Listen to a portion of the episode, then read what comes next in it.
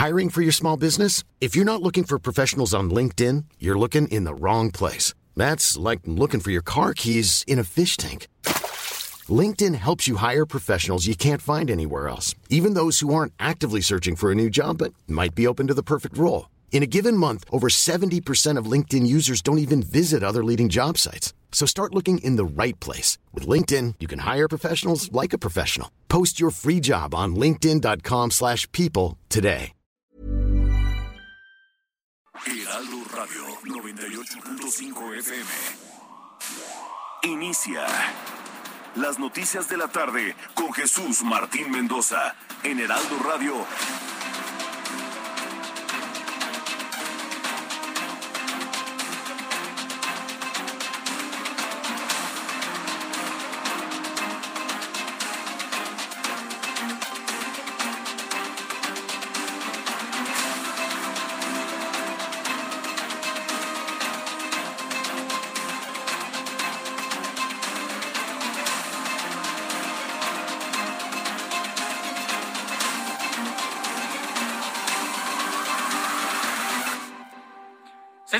punto, tiempo del centro de la República Mexicana. Yo soy Carlos Allende y a nombre de Jesús Martín Mendoza, hoy les llevaremos las noticias de la tarde a través de la eh, señal de Heraldo Radio 98.5 de su FM.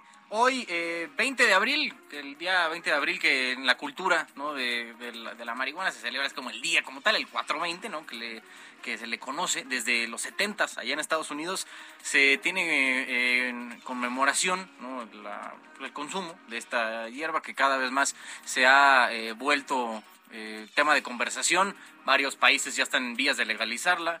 Aquí en, nuestro país todavía está pendiente ese tema. Pero, pues bueno, aquí estamos en, las estaciones a lo largo y ancho de la República Mexicana para llevarles lo más reciente que ha pasado hasta el momento en este 20 de abril de 2022. Le damos las gracias por seguir la señal del Heraldo. Les recuerdo mis redes sociales, arroba Cirallende, en Twitter, Instagram y Facebook. Eh, pueden mandar todo lo pertinente a esta emisión, a mis cuentas, tan- en específico de Twitter, es el que, más ando consultando a lo largo de la, de la emisión. Pero bueno, vamos a empezar este 20 de abril con un resumen de noticias. Esta, resulta ser información de última hora. En el Capitolio, allá en la capital de Estados Unidos, elementos de seguridad ordenaron la evacuación de la sede del Congreso de Estados Unidos por una aeronave que eh, representa una amenaza probable para el complejo legislativo, según aseguró la policía del Capitolio.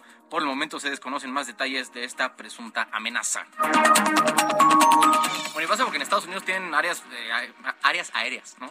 Espacios aéreos protegidos, ¿no? So- Sobre todo sobre la Casa Blanca, sobre el Capitolio, sobre eh, la Suprema Corte, donde no puede haber ninguna aeronave. Aquí parece que hubo un, eh, objeto volador que pasó ese, esa área rest- restringida y por eso fue eh, por una abundancia de precaución que evacuaron el Capitolio. Bueno, hoy ambientalistas eh, pertenecientes a Sélvame del Tren agradecieron la invitación a dialogar sobre el tramo 5 del Tren Maya, eh, pero solicitaron que este debate sea en la zona de construcción de la obra férrea y que en el diálogo participen expertos y comunidades locales de la zona.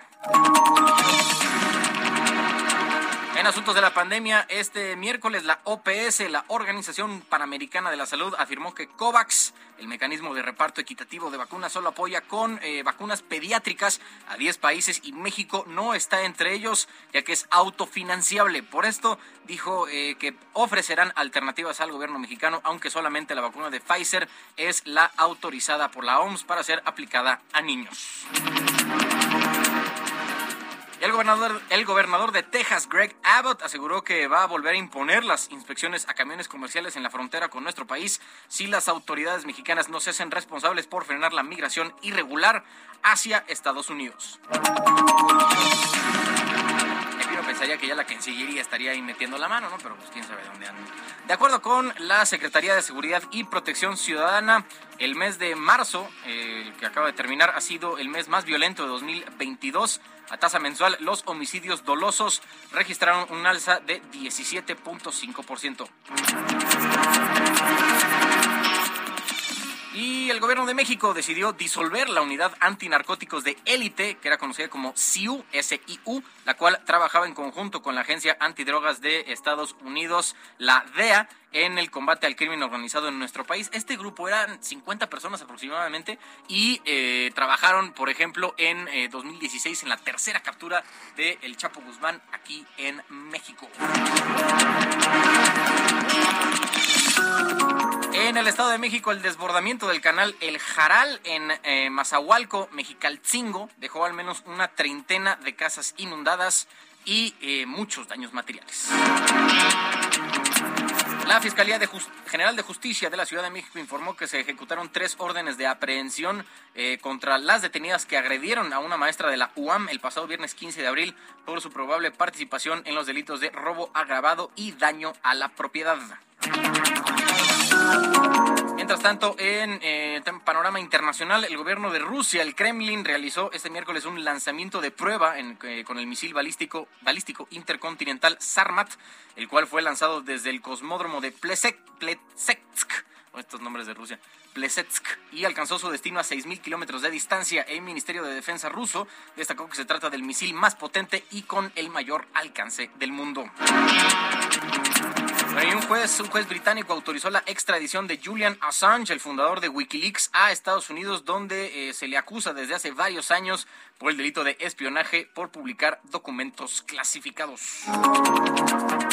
Oigan, y sobre el tema con el que abrimos la emisión, eh, la evacuación del Capitolio de Estados Unidos, la policía que resguarda este recinto dice que no hay amenaza, por lo pronto en el Capitolio, y emite fin de alerta tras haber ordenado la evacuación. Vamos, vamos a las calles, vamos a las calles de eh, la Ciudad de México. Voy contigo primero, Daniel Magaña, ¿dónde te ubicas? Muy buenas tardes, nos ubicamos en la zona pues, de la incorporación del Boulevard Puerto Aéreo hacia la zona del eje 1 Norte.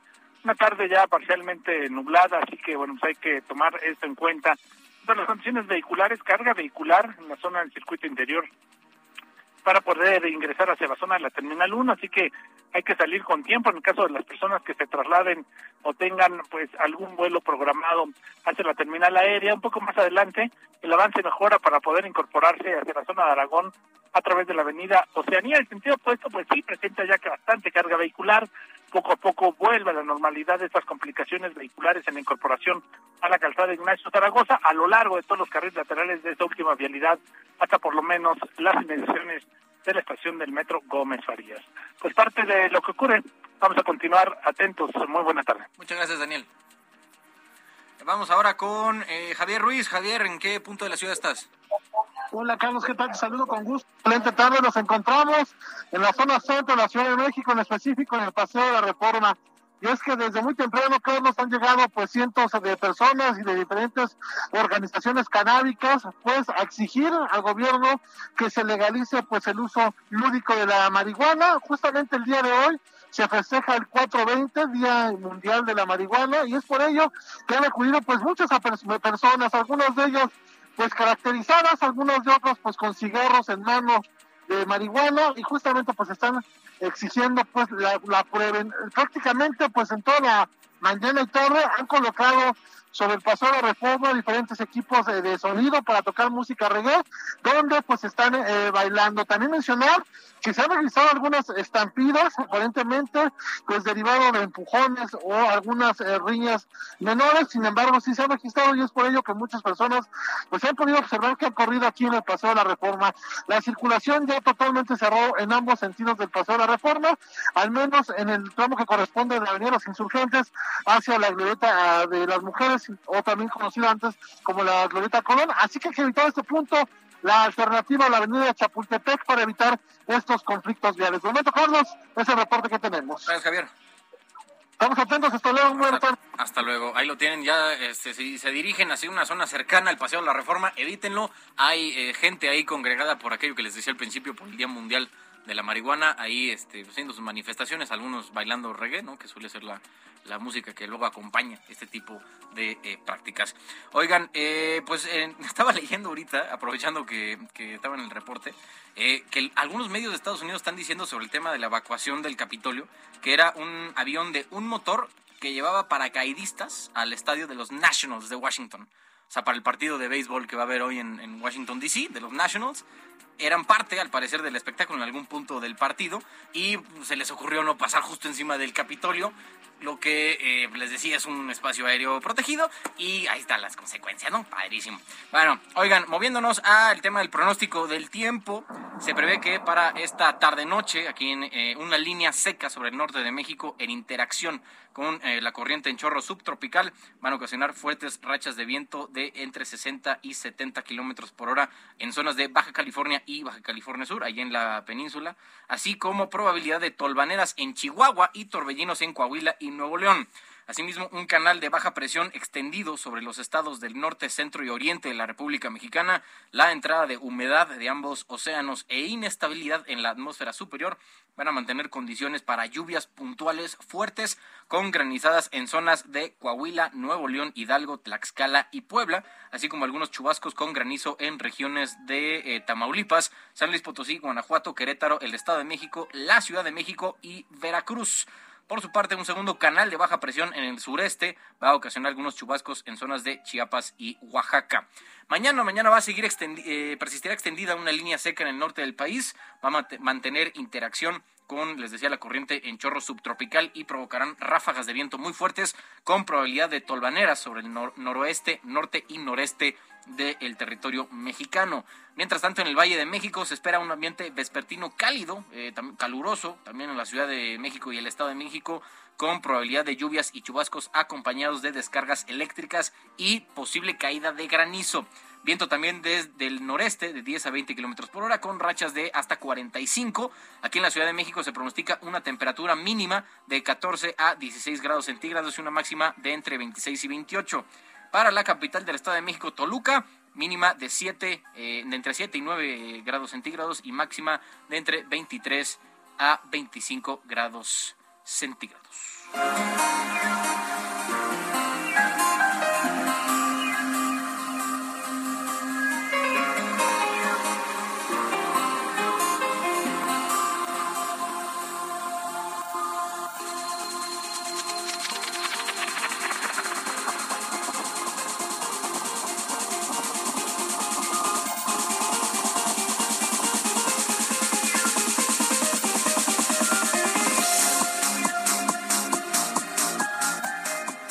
Tiene algunas condiciones meteorológicas, que por cierto estoy aquí viendo que se cayó un árbol en, la colonia Polanco justo por, las ráfagas de viento.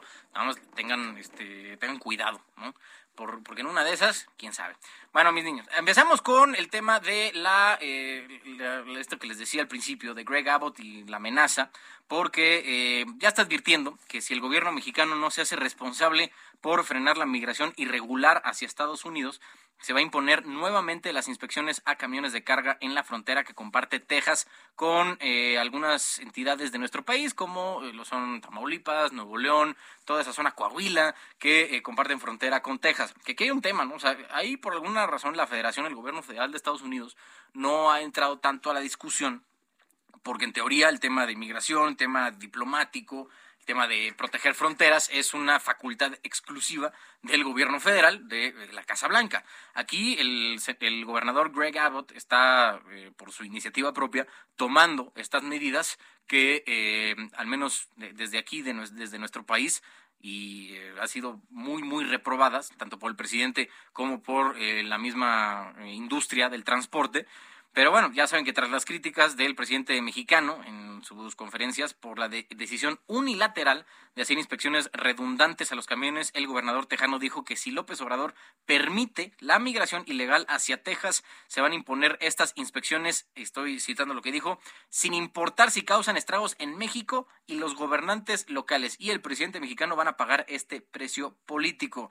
Unas declaraciones del gobernador de Texas. López Obrador needs to understand, and that is, if Lo que necesita entender López Obrador es que si México y los estados de México continúan permitiendo que la inmigración ilegal continúe llegando al estado de Texas, tengo la capacidad en cualquier momento de volver a activar esas inspecciones, que atrasarán esos camiones que están tratando de cruzar la frontera y que causarán estragos en México.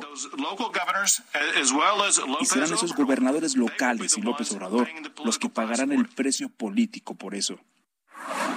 pues ahí tiene las declaraciones del, del gobernador tejano, que algunos dicen que tiene aspiraciones presidenciales, pero bueno, aún es muy temprano para andar perfilando eh, quiénes podrían ser candidatos del Partido Republicano a la presidencia en, 2024. Que pues, sí, la verdad es que en Estados Unidos las campañas suelen ser eternas, incluso peor que aquí, pero eh, por el momento suele ser eh, muy prematuro andar perfilando a ver quién eh, podría contender por la presidencia dentro de dos años. Oigan, con el propósito justo de frenar el flujo de migrantes y para cumplir con el convenio que firmaron con el gobierno de Texas, el Tamaulipas, el, gobierno de Tamaulipas encabezado por el panista Francisco Javier García Cabeza de Vaca, va a intensificar las, sus propias inspecciones en autobuses y camiones de carga que ingresen a la entidad. Voy con Arnoldo García, nuestro corresponsal en Tamaulipas. Adelante, Arnoldo. Con el propósito de frenar el flujo de migrantes para cumplir con el convenio suscrito con el gobierno de Texas, el gobierno de Tamaulipas intensificará las inspecciones de autobuses y camiones de carga que ingresan a la entidad. Gerardo Peña Flores, secretario general de Gobierno, informó que en las carreteras provenientes de San Luis Potosí, Veracruz y Nuevo León, así como a las entradas de Nuevo Laredo, Reynosa y Matemoros, se reforzará la revisión a fin de contener a los migrantes. La semana pasada, los gobiernos de Tamaulipas y Texas suscribieron un acuerdo para resolver el problema de las revisiones a los transportes de carga en los puentes internacionales. En este, el gobierno de Tamaulipas se comprometió a tomar medidas para frenar la corriente migratoria, lo cual es una exigencia del gobierno de Greg Abbott.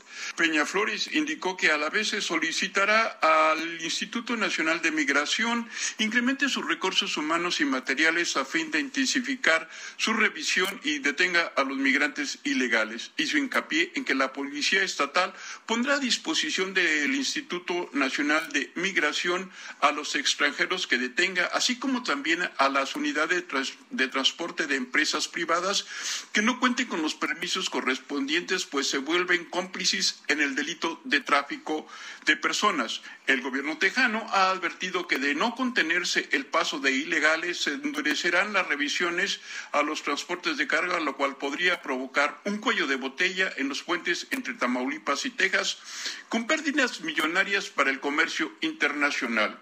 Les ha informado desde Tamaulipas Arnoldo García. Muchas gracias, muchas gracias a Arnoldo desde Tamaulipas. Y sí, el tema aquí es, bastante curioso por varias, eh, varios temas. El que más me llama la atención es que estamos hablando de, estados, los que están haciendo esto. Normalmente cuando, tocamos un tema de migración y de comercio, eh, son los gobiernos federales, en el caso de México y Estados Unidos, los que deberían eh, llevar la batuta, ¿no? Al final el tema migratorio, el de protección de las fronteras de un país y otro corresponde a un eh, al gobierno federal. Eso en un en, el entendido de que ambas son repúblicas federales, ¿no? Tanto Estados Unidos como México. Pero aquí parece que ya estamos dejando de lado al gobierno federal eh, y los estados están arreglando como pueden no me parece que sea la solución ideal porque al final es una coordinación bastante fuerte la que hay que hacerse para poder eh, mantener en, en, jaque a la migración ilegal, que sí entiendo que para Greg Abbott también tiene su costo político, pero muchísimo más para, para Biden, porque han de saber que toda esta, esta eh, eh, decir, este apriete en, los, en las inspecciones viene porque está cerca la eh, eliminación del título 42, que era una política que se instauró durante la época de Trump para que aquellos solicitantes de asilo eh, ya no, no, pudieran esperar en México, digo en Estados Unidos, y los tuvieran que venir a dejar a México en lo que se resolvía su situación migratoria eso lo hacían con el pretexto de la pandemia. Ahora, como ya está un poquito más bajo control, e incluso en Estados Unidos ya quitaron el mandato como tal de tener el cubrebocas en espacios muy, muy cerrados, como lo son eh, los aviones y el transporte público, pues bueno, ya parece, pareciera, ¿no? Que no hay, no hay consistencia en las decisiones del gobierno. Bueno, oigan, y hablando ya de temas nacionales, eh, la Secretaría de Seguridad y Protección Ciudadana informó hoy en la mañana, en su reporte mensual, que eh, marzo, en marzo pasado ha sido el mes más violento del año de 2022, que digo, también, también llevamos tres meses completos, tampoco este, prendamos las alarmas, pero en marzo se registraron 2.657 homicidios dolosos, casi 400 más que los eh, que se contaron en febrero del año de este año, según eh, esto calcula un alza de 17.5%. Sobre este tema, saludo con gusto a Iván Saldaña, reportero de El Heraldo Media Group. Iván, eh, cuéntanos qué, qué, podemos sacar de estos, de estos datos que da la Secretaría de Seguridad. ¿Qué tal, Carlos? Amigos del auditorio, buenas tardes. Sí, básicamente es parte de las cifras que hoy presentó la secretaria de Seguridad, Rosa Isela Rodríguez, en donde pues señala que las cifras del delito del fuero federal, el secuestro, el feminicidio y homicidio doloso, algunas de estas, como bien lo resaltaste en un principio, han ido a la baja, incluso en, algún, ah, en algunos casos, en algunos indicadores a niveles históricos. Eh, lo hizo al presentar en Palacio Nacional el informe mensual de inseguridad en México, donde ahí eh, informó que, eh, de acuerdo a las 32 fiscalías y procuradurías estatales entre, que entregaron al Secretariado del Sistema Nacional de Seguridad Pública, hubo una disminución inédita en delitos del fuero federal. Vamos a escuchar parte de lo que dijo esta mañana la secretaria eh, frente al presidente Andrés Manuel López Obrador en Palacio Nacional. En relación con el homicidio doloso, se mantiene la tendencia a la baja con una disminución de 13.5% en comparación con el máximo histórico de 2018. Sin embargo, en marzo los homicidios aumentaron respecto a los cuatro meses anteriores y Pese a eso, marzo es el mes más bajo de los últimos cinco años. Seguimos trabajando con mucha coordinación, inteligencia y estrategia para dar eh, tiros de precisión contra la delincuencia organizada. En general, eh, Carlos señalaba también la secretaria que a nivel nacional ha habido una disminución en comparación, de acuerdo a algunos meses de marzo de otros años anteriores, ha habido una disminución a nivel nacional. Sin embargo, también en seis estados se ha registrado eh, pues un aumento, por ejemplo, en Estado de México, Sonora, Guanajuato, Baja California y Michoacán, se registró un aumento de 262 homicidios entre febrero y marzo, mientras que en Jalisco disminuyó solo en ocho víctimas estas primeras seis entidades que nombrábamos, eh, pues concentran el 50% de los homicidios. homicidios. Reiteró precisamente eso, que eh, pues están trabajando en coordinación tanto autoridades federales y estatales. Carlos, auditorio, mi reporte. Muchas gracias, Iván. Buenas tardes. Buenas tardes. Hay un punto que hay que, aclarar, es que estos delitos del Foro Federal no suelen ser los que de los que se hablan, ¿no? O sea, los delitos del Foro federal suelen ser más de narcotráfico, ¿no? De temas de portación ilegal de armas, todo eso. Eh, los delitos del fuero común son los que luego se reportan más, ¿no? Estamos hablando de homicidio, estamos hablando de eh, violación, de secuestro, todos esos son delitos del fuero común que corresponden, en teoría, a las fiscalías estatales investigarlo. Pero digo, aquí hacemos una aclaración nada más para poner un poco en contexto el tema del eh, reporte que dio hoy eh, la secretaria de Seguridad y Protección Ciudadana. Hoy antes de iros al primer corte, les cuento que el gobierno federal optó, les decía, por disolver una de las unidades de investigaciones especializada en narcóticos, la SIU, eh, por sus siglas en inglés, que trabajaba en colaboración con la Agencia Antidrogas de Estados Unidos, la famosa DEA, en el combate al crimen organizado en territorio nacional. Esta unidad de élite operaba en 15 países y el gobierno estadounidense los consideraba una parte fundamental para el desmantelamiento de redes de contrabando y para investigar y capturar a capos de la droga, como lo fue, les decía, la detención de Joaquín Guzmán Loera, alias El Chapo, el ex jefe del cártel de Sinaloa en 2016. Oigan, ya tenemos más información de este asunto del, Capitolio porque eh, parece ser que esta evacuación fue, les decía, provocada por el paso de una aeronave de una sola hélice, de estas pues, bastante sencillas, que suelen cargar eh, los paracaidistas. Si ustedes, alguien que me escuche, alguna vez ha ido al, a echarse de un paracaídas, pues más o menos tiene una idea de qué tipo de, avión estoy hablando. Pues son así sencillitos, nada, nada este, demasiado elaborado. Y resulta que, les decía, iban camino al Nationals Park, que es el, el, estadio de los Nationals de Washington, el equipo de béisbol de ahí, eh, y eran un equipo del, del ejército de Estados Unidos. O sea, ahí nada más una cosa de, de coordinación, mano. O sea, háblense entre ustedes para evitar este tipo de, de, situaciones, ¿no? Y de disgustos a nivel nacional ya incluso internacional, porque ya nos llegó acá la, la noticia. Y resulta que sí, medio, si lo ves como orientado hacia el norte, sí hay una especie de línea recta de norte a sur entre el, el Capitolio de los Estados Unidos y el Nationals Park. Bueno, Vamos a ir a un corte. Estas son las noticias de la tarde. Yo soy Carlos Allende, eh, en nombre de Jesús Martín Mendoza. Aquí los vamos a acompañar hasta las 8 de la noche. Recuerden que me pueden seguir en mis redes sociales, arroba Allende, en Twitter, Instagram y Facebook. Volvemos con más para todos ustedes aquí en La Señal. El Heraldo Radio, le agradecemos sus eh, comentarios, su preferencia en el 98.5 de FM. Volvemos, volvemos con más información, sobre todo de estas órdenes de aprehensión, órdenes de arresto que se han dado contra eh, mujeres que estaban dentro, ocupando las oficinas en el centro de la Comisión Nacional de los Derechos Humanos. Corte, volvemos.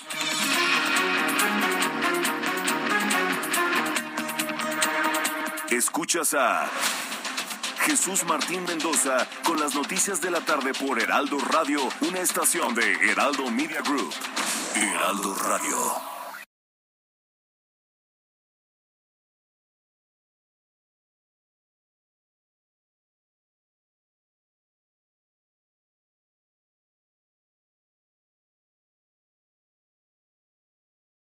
Heraldo Radio. Escucha las noticias de la tarde con Jesús Martín Mendoza. Regresamos.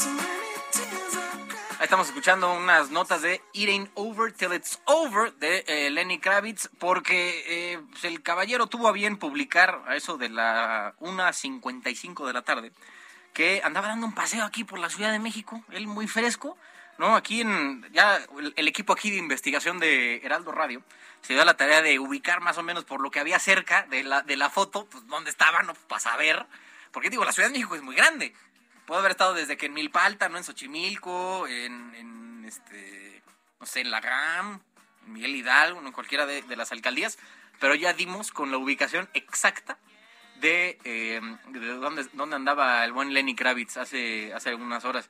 Estaba aquí en la zona de Miscuac, aquí en cerca de Revolución, bueno, sobre Revolución. Hay ahí el letrero de una joyería, ¿no? Que, que delata un poquito, nada más hay que buscarla en Google y ya más o menos sabes dónde está. Aquí en, en Avenida Revolución y estuvo a un kilómetro de las instalaciones del Heraldo, del Heraldo de México. ¿Cuántas, ¿Cuántas veces puedes decir que estuviste a un kilómetro de Lenny Kravitz? Pero bueno, ahí tenemos la noticia que tomó por sorpresa al, al, eh, al Twitter en la ciudad de al Twitter en la Ciudad de México. Eh, y pues bueno, ahí tiene la visita de esta estrella de, de la música aquí a nuestra ciudad, que ya algunos andaban diciendo, bueno, pues algunos se tomaron muy en serio esto de vengan, háganse un favor y vengan a trabajar remotamente a la Ciudad de México. Hasta Lenny Kravitz se lo tomó en serio. Pero bueno, oigan, eh, algunos temas que eh, ya nos eh, ocupan en temas de eh, noticias.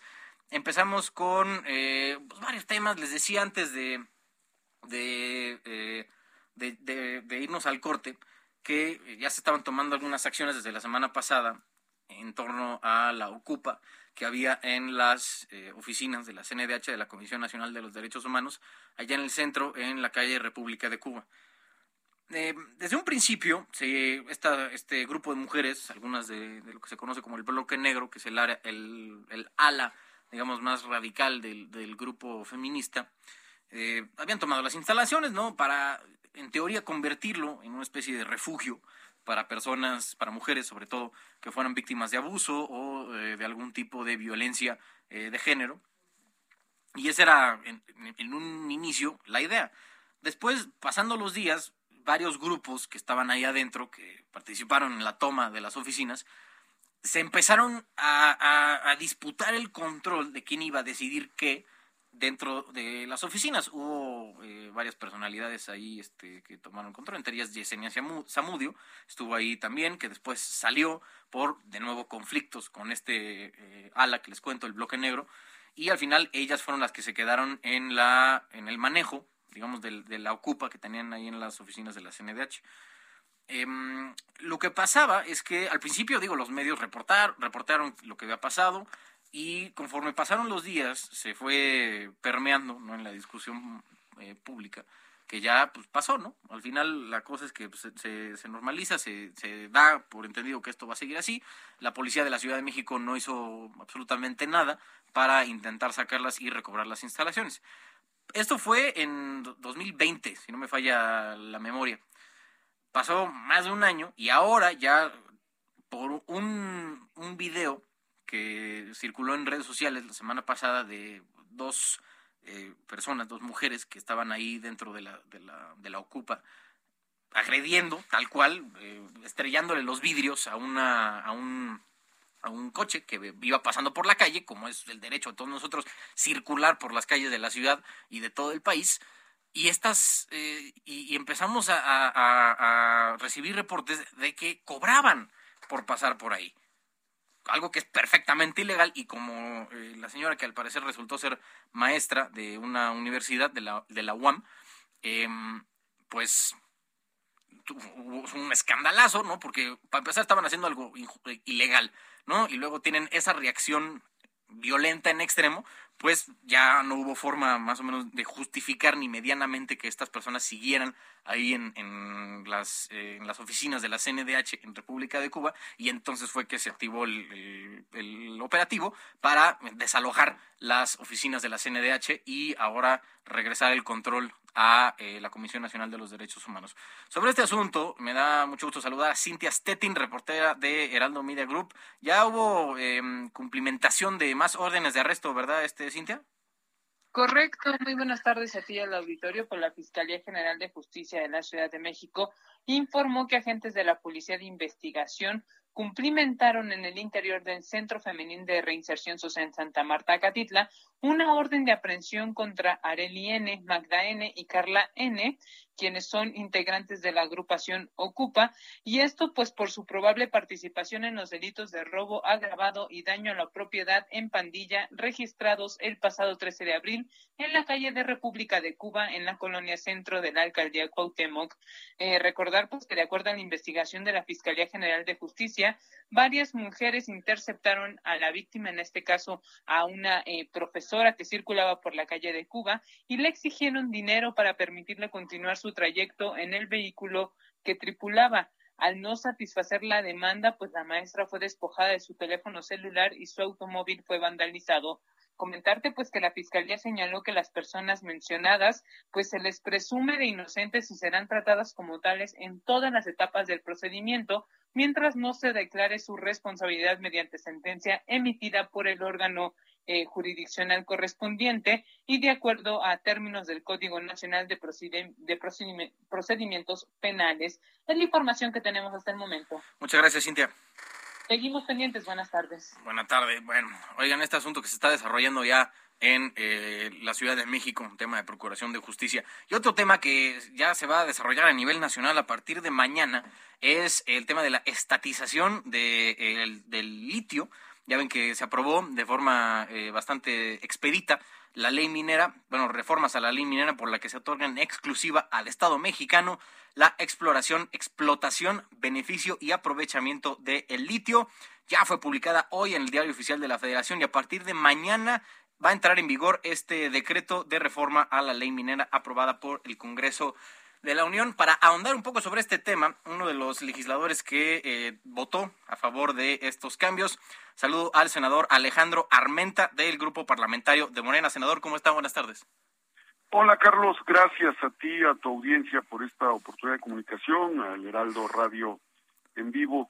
El día de ayer aprobamos la reforma a la ley minera para proteger al litio, a las tierras raras, a los minerales estratégicos. Es muy importante comentar que se entregaron 31 concesiones mineras de litio para la explotación, para la exploración del litio, del litio a empresas extranjeras. Y lo que se ha hecho, después de que no pudo aprobarse en la Cámara de Diputados la reforma eléctrica, es eh, conservar para eh, el aprovechamiento nacional el litio y las tierras raras a través de la ley eh, general de minería. ¿Qué, ¿A qué se refiere esta disposición? El decreto que reforma y adiciona a la ley minera modifica el texto del artículo primero, definiendo lo relativo a la exploración, explotación y, como bien dijiste, aprovechamiento del litio a través de un organismo público descentralizado. No hay que hay que distinguir entre lo que significa la exploración, la explotación, el aprovechamiento, porque será el gobierno quien eh, desarrolle este aprovechamiento y eh, logre generar los dos principales, los dos principales insumos de la litioquímica, que tiene que ver con el bromuro de litio y el cloruro de litio. Estos dos insumos son los que aprecian todas las industrias para el desarrollo, por ejemplo, de la industria farmacéutica, la industria aeronáutica, la industria aeroespacial, la industria militar, la industria nuclear, la industria eh, automotriz, todos, todos los desarrollos del sector agropecuario, del sector eh, secundario de la economía eh, industrial, ocupan el cloruro de litio y el bromuro para pues, desarrollar polímeros, lubricantes, metalurgia de polvos, tratamiento de aires, baterías.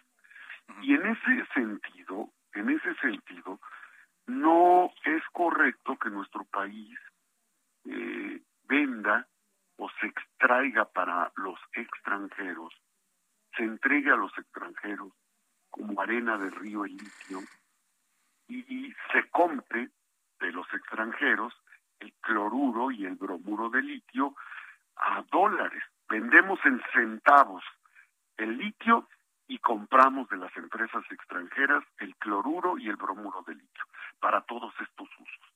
Ese es el propósito, eso es lo que estamos haciendo con esta reforma a la ley minera, garantizar que sea México quien desarrolle estos dos principales compuestos y entonces los privados del sector todos estos sectores, los privados, podrán comprar al gobierno el cloruro de litio, el bromuro de litio y podrán enfocar sus desarrollos eh, empresariales en todos los ámbitos, desde el sector automotriz, aeronáutico, aeroespacial, podrán suministrar los insumos, los compuestos para la industria de telefonía celular, por ejemplo, las pantallas, las tablets, las computadoras. Ese es el propósito, que México desarrolle eh, la industria del litio y entonces los privados nacionales y extranjeros poder participar en el resto de la cadena. Eh, senador, una de las cosas que, he estado leyendo de, como un tema de preocupación, porque creo que muy pocas personas estarían en desacuerdo con, el, planteamiento que, usted acaba de hacer, pero al final en la historia mexicana tenemos un antecedente similar que es Uramex, ¿no? Se acordarán ahí en el 79 que se hizo más o menos lo mismo, pero con el uranio. Y en ese momento eh, se vendió igual, ¿no? Que íbamos a tener el desarrollo, ¿no? De algunos yacimientos aquí en nuestro país. Pero al final, un par de años después, no hubo recursos económicos suficientes y al final hubo un cambio de estrategia en, la, el tema de la matriz energética.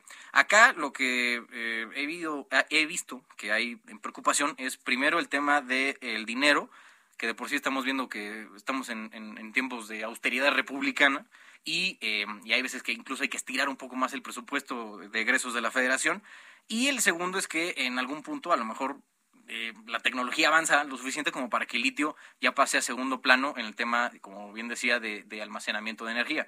Pero eh, si quiere, vamos primero con el tema de los recursos económicos suficientes. ¿Cómo podemos garantizar que sí va a haber lana suficiente para eh, que se cumpla el propósito de la, de la empresa pública que va a estar dedicada al tema del litio? Sí, Carlos, para tu audiencia, es un tema muy importante. Cuando en el 2019 logré obtener por transparencia los expedientes que amparan que amparan las concesiones entregadas en el régimen anterior a las empresas extranjeras, 31 concesiones mineras a empresas extranjeras, ocho vigentes y una en operación en Bacanora. Eh, en los expedientes, los estudios geofísicos y, geológicos, se describe, porque así lo, hicieron, el potencial de litio que hay en México. Eh, no es una información que yo obtenga a título personal o que yo esté generando, son las bases geológicas que describen el permiso y la concesión que se entregó a las empresas como Bacanora Lithium en Sonora. Eh, bien dices, el tema del, uranio está considerado igual que el bismuto, serio, praseodimio, neodimio, prometio y samario como tierras raras que se utilizan para la industria nuclear médica militar. El litio, el, grafito, el cobalto, el cobre, el aluminio y el níquel están considerados como minerales estratégicos. Y en ese sentido, México, al tener estos yacimientos, se estima que tan solo por el litio podría haber 4.5 veces el valor de la deuda externa en términos de ingresos. Esto es importante porque lo que ha sucedido, por ejemplo, en Rusia, te pongo el ejemplo, Rusia después de desincorporarse de la Unión de Repúblicas Soviéticas Socialistas el 11 de marzo de 1990, logra eh, pagar la deuda en 15 años al Fondo Monetario Internacional y al Banco Mundial, la deuda que adquiere al separarse de la eh, de la ex Unión de Repúblicas Soviéticas Socialistas y pone como garantía al gas natural como divisa, porque el gas natural, en el caso de, Rusia, ellos poseen una cuarta parte del gas natural de todo el planeta. Lo mismo hace Canadá con eh, eh, H. Hydra Canadá, que es una empresa dedicada a la explotación y aprovechamiento de agua dulce en, y tienen ellos el segundo, la segunda fuente de reserva de agua dulce. Entonces, son empresas paraestatales. Si ellos lo han podido hacer, nosotros con el petróleo lo debimos de haber hecho, pero bueno, todos conocemos la historia de corrupción desde el poder para el saqueo energético. Bueno, y en su momento también hubo un gobierno, bueno, de José López Portillo, que, que fue famoso incluso por, por endeudar a niveles estratosféricos a este país, usando justo el, respaldo del petróleo que tenía. O sea, claro. el descubrimiento de Cantarel. Claro, y en, en lugar de pagar la deuda con el petróleo, se dedicaron a saquear al país, a saquear a Pemex y a enriquecerse la burocracia en ese momento. Claro que es, que es incorrecto. Por eso hay que combatir la corrupción. Por eso hoy la corrupción es un delito grave. Eh, el robo de hidrocarburos es un delito grave. Esta legislatura eh, aprobó elevar a rango constitucional y a, delito grave sin derecho a fianza a quien robe hidrocarburos o eh, fuentes de energía. Así es que es un tema muy importante. Seguramente eh, este es el inicio de una gran discusión y debate sobre el, litio. Y Carlos, yo eh, me atreví ayer a decir en el Senado, y lo he venido señalando, con el litio podemos pagar la deuda externa. Siempre y cuando se extraiga bien y eficientemente. Claro, claro, desde luego. Ese debe ser el propósito. Ayer en el Senado, en tribuna, comenté que hace dos años cuando presenté la iniciativa para eh, eh, lograr la rectoría del litio el 11 de noviembre, algunos pues por desconocimiento decían que estaba pues un poco desorientado, que no sabía de qué estaba hablando y bueno, ayer se aprobó, dos años después se aprueba la ley minera que protege el litio. Estoy seguro que si logramos ser eficientes sin corrupción, en los próximos 90 días se tiene que crear el organismo público que eh, logre la exploración y la explotación y el aprovechamiento de litio en este orden, cloruro de litio y bromuro de litio, estoy seguro que México tendrá eh, posibilidad de eh, convertirse en una potencia en materia de extracción de estos minerales. El Banco Mundial señala que la, los requerimientos de litio para el 2040 crecerán en un 500% para el 2050. La demanda de litio, grafito y cobalto se incrementará 500% en el 2050. China controla el 80% de la capacidad de procesamiento de estos minerales. ¿Y de dónde la, la procesa? ¿De dónde la extrae? Pues de los países que somos proveedores de materias primas. ¿Por qué ser un país proveedor de materias primas y no un país que desarrolle simple la litioquímica, el cloruro de litio y el bromuro de litio? Bueno, oiga, senador, ya por último, antes de, dejarlo ir, eh, lo que creo que está como manteniendo en, la tablita varios ciudadanos es el miedo de que esta empresa nueva que se va a crear llegue a no ser tan eficiente e incluso se convierta en una carga para el erario. Entonces, eh, no sé ¿cómo, va a ser ese seguimiento que van a hacer, eh, me imagino, en Poder Legislativo, em, para garantizar que esta nueva empresa paraestatal no se caiga en algunos eh, escenarios de ser más una carga que una este que un, algo algo beneficioso para el país. Mira, la población tiene muy claro los ejemplos de ineficiencia administrativa, de dispendio público, sin duda. Ha habido saqueo presupuestal, se han enriquecido muchos, eh, muchas personas que han ejercido el poder político. Por eso hay que poner candados. En mi calidad de profesional de la administración pública, te diría que necesitamos un ente que sea eh, delgado en su burocracia y amplio en su parte técnica para lograr eh, hacer la exploración, tener los polígonos de mayor eh, precisión geográfica de los posibles yacimientos de litio, tierras raras y minerales estratégicos, y hay una cartografía, ya hay un antecedente, y en ese sentido buscar eh, tener la posibilidad de garantizar las zonas de exploración y las zonas de explotación. Desarrollar el, el, beneficio, así se llama, el beneficio es como la refinería, así le llaman en Sonora, desarrollar la refinería y lograr poder entrar al mercado de la compraventa de bromuro, de litio y de cloruro de litio. Así pues debe ser. Así debe ser. Ah, es esa ruta. Pues, ojalá, se cumpla, senador. Estaremos muy pendientes para, para este, ver cómo se desarrolla esta nueva empresa paraestatal. ¿Va a ser dependiente de, de, la Secretaría de Energía, de Economía? ¿En dónde lo van a ubicar?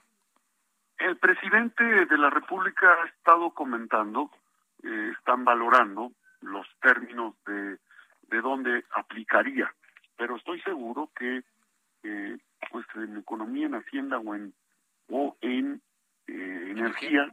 van a eh, se, desarrollaría esta esta este órgano público este pues bueno, ya en los, en los, próximos tres meses estaremos viendo dónde, dónde lo ubican al final en la Administración Pública Federal. Senador Alejandro Armenta, eh, del Grupo Parlamentario de Morena, gracias por sus minutos para Heraldo Radio. Gracias, Carlos. Gracias a Heraldo Radio por esa oportunidad de comunicación. Fuerte abrazo. Bueno, ahí tienen el eh, posicionamiento de uno de los legisladores que están apoyando estos cambios a la ley minera, que eh, si bien, digo, en este momento suena muy bien, muy bonito, ¿no? De vamos a aprovechar el litio y cuanta cosa, pero eh, pues no, no es algo sencillo de hacer. Al final estamos hablando de, de extraer, extraer del suelo, del subsuelo mexicano, un eh, material que luego tiene que ser procesado. Y eh, para hacer todo el proceso, el, proceso de extracción del litio, se necesita también, han de saber, mucha agua. Y normalmente el litio está en zonas desérticas. Entonces, hacer ese transporte y ese eh, match entre el tema del agua y la extracción del litio puede ser bastante, bastante complicado. De hecho, hay, hay, un, hay, un yacimiento en California, no me acuerdo el nombre, que está teniendo esta bronca, ¿no? Porque está en una zona donde no hay agua y para hacer la extracción se necesita muchos, muchos litros para eh, llevar a cabo el tema del, litio. Y eh, pues bueno, ya estaremos viendo conforme más se vaya eh, desarrollando este, esta iniciativa del gobierno federal la eh, iremos reportando en los diferentes medios de Heraldo Media Group. Bueno, ahí tienen. Y creo que lo que queremos es que no pase lo que pasó con Uramex, ¿no? Allá los que tengan más tiempo en este plan existencial se acordarán que durante el sexenio de José López Portillo se creó en el 79 Uramex, ¿no? Uranio mexicano que desapareció en la década siguiente porque, ya se lo decía el senador, no se desarrollaron los depósitos de uranio que descubrieron, no hubo recursos económicos suficientes, que eh, personalmente sigue siendo algo que me que, preocupa, porque la minería no es algo eh, barato de hacer. Y al final eh, se cambió incluso de, que, que, el uranio fuera parte preponderante en la matriz energética. Al final el futuro se cambió de decisión y la inversión que se hizo en Uramex no sirvió para nada. Bueno, vamos a otro corte. Regresamos con más aquí en Heraldo Radio. Acuérdense de escribirme en mis redes sociales, arroba Allende. Corte, volvemos con más aquí a las noticias de la tarde. Escuchas a Jesús Martín Mendoza con las noticias de la tarde por Heraldo Radio, una estación de Heraldo Media Group. Heraldo Radio 98.5 FM, una estación de Heraldo Media Group, transmitiendo desde Avenida Insurgente Sur 1271, Torre Carrachi, con 100.000 watts de potencia radiada.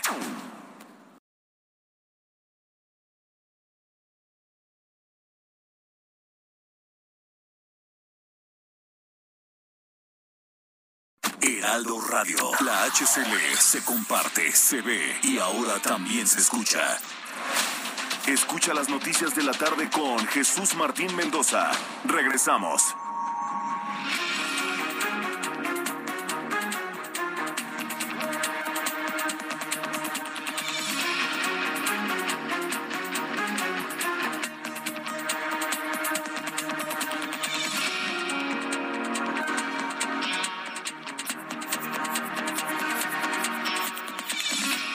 Tarde en punto, tiempo del centro de la República Mexicana a través de Heraldo Radio 98.5 de FM. Estas son las noticias de la tarde. En nombre de Jesús Martín Mendoza, los saluda Carlos Allende. Oigan, después de la lluvia registrada anoche en gran parte del Valle de Toluca, al menos 30 casas resultaron inundadas por el desbordamiento del canal El Jaral, eh, Mexicalcingo, allá en el Estado de México. Cabe, cabe destacar que la vialidad Toluca Tenango también resultó afectada, sobre todo en el municipio de Calimaya. Además de San Mateo Atenco, todo esto eh, allá en, el Estado de México. Los vecinos se dicen desesperados por los constantes desbordamientos del canal El Jaral y pidieron a las autoridades que atiendan sus peticiones porque pagan impuestos y sus viviendas están muy dañadas. La verdad es que sin duda un reclamo ciudadano muy, muy pertinente porque pues, sí, al final es, este, responsabilidad de las autoridades que no, no se desborden los canales. Oye, por, por motivo del Día Internacional de la Marihuana, celebraron la llamada, celebración llamada 420, se reunieron más de 250 personas en el Paseo de la Reforma para participar en los eventos musicales y de entretenimiento para celebrar este día.